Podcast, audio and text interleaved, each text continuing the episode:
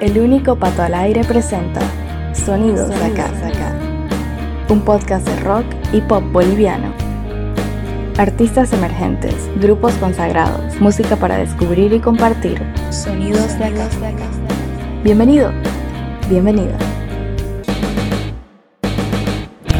El episodio 24 de Sonidos de Acá, el anteúltimo de esta primera temporada, te acerca a la segunda parte dedicada a la obra del chuquisaqueño José Carlos Ausa, uno de los músicos más interesantes de este siglo y dueño de una valiosa discografía que está conformada por 16 álbumes de estudio, dos discos en vivo, tres de bandas sonoras de película, además de un disco de música contemporánea, haciendo un total de 22 publicaciones entre 2010 y 2020. En el anterior episodio conocimos más acerca de tres proyectos de Ausa. Taki Ongoy, Dante Domínguez y el dúo González Domínguez. Hoy visitaremos la música de Nicolás Uxusiri y Elena Vicari. Sonidos de acá. Formado en guitarra y piano clásico, José Carlos Ausa viene haciendo música hace más de 15 años y de manera más dedicada desde el año 2010 cuando debutó con Enfant, proyecto que al poco tiempo sería seguido por Taki Ongoy. En total son 8 los proyectos que ha tenido el músico, todos incluidos como parte del colectivo El Otro Baile, que además sirve de plataforma para la música de gente como los mellizos González, Cristian Ayllón y Diego PM, con quienes colaboró de alguna manera u otra en distintos proyectos. Bajo el heterónimo de Nicolás Uxusiri, en 2012 editó su primer disco en solitario, un trabajo de ocho canciones que cuenta con las colaboraciones de Vero Pérez en voces en una canción y Bernardo Paz en la guitarra de otro tema. Además, incluye una versión de Sueños del desaparecido cantautor chuquisaqueño Jesús Durán y una adaptación de un poema de la también capitalina Matilde Casasola. A continuación, Ausa nos comentará sobre ese álbum titulado Cadere y luego escucharemos Sua Soncoy. Cadere es el primer disco, mi primer proyecto solo, Nicolás Oxosiri. Pensaba como un collage de formas y estilos que me gustaban, pero no encajaban entre sí. El primero también en el que pongo temas instrumentales. Tanto los timbres como las temáticas son inconexas, siendo ese, de forma paradójica, su único hilo conductor.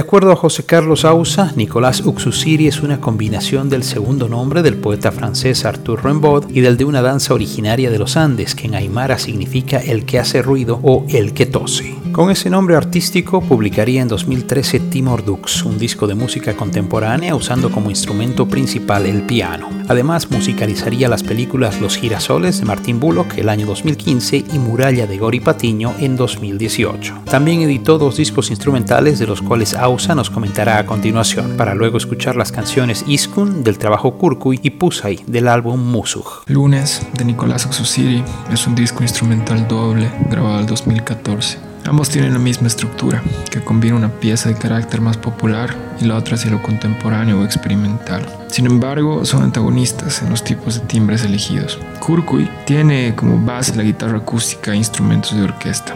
Musug, por su parte, está hecho para timbres básicos del rock más de garaje.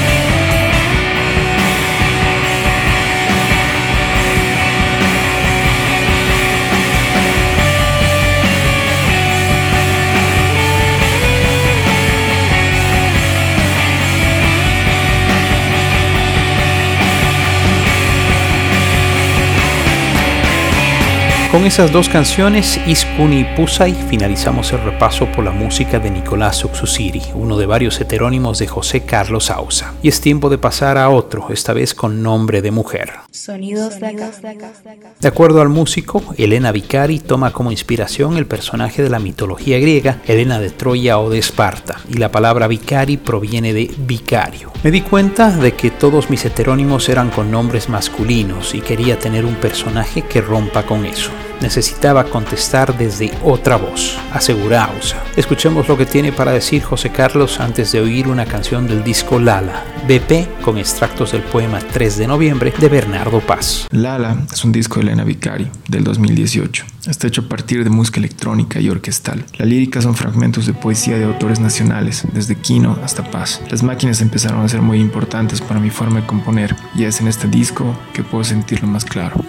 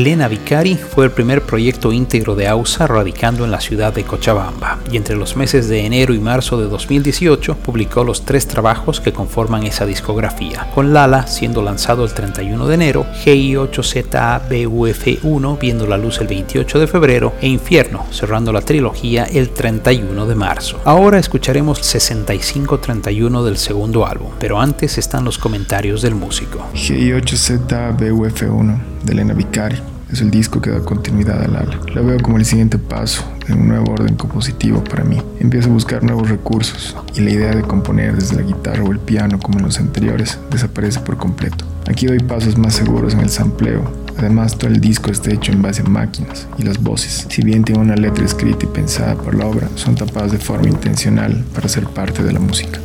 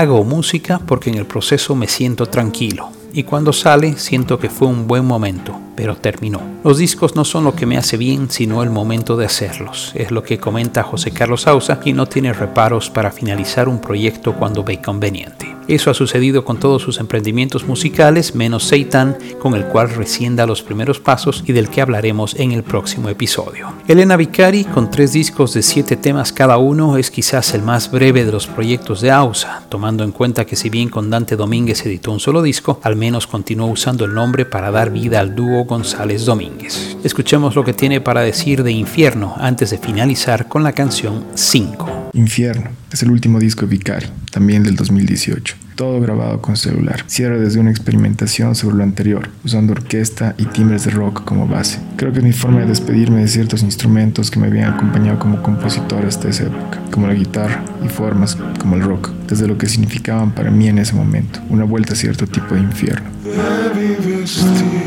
Jerusalem.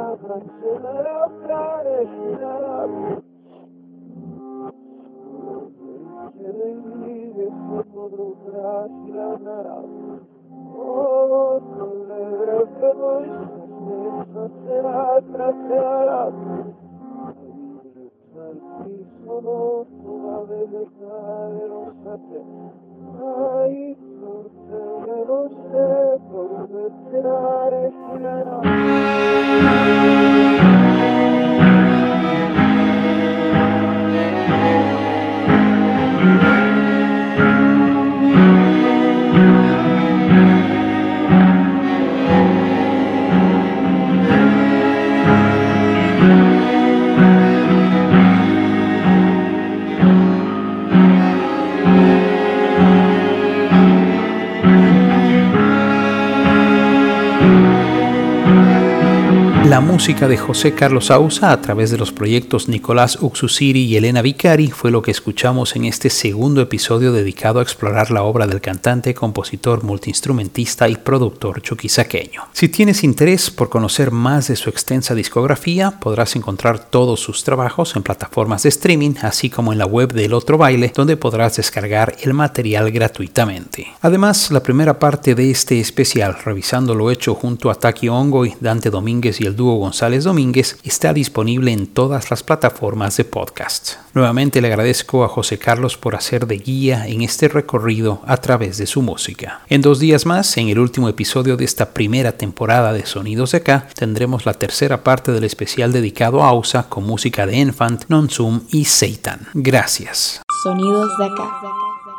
Sonidos de acá es una idea original de Pato Peters. Música en presentación y despedida, canción de fondo para un día de verano de Mamut. Voz en off, Malena Wursel. Elementos sonoros, Zap Splat. Gracias por escuchar estos Sonidos de acá.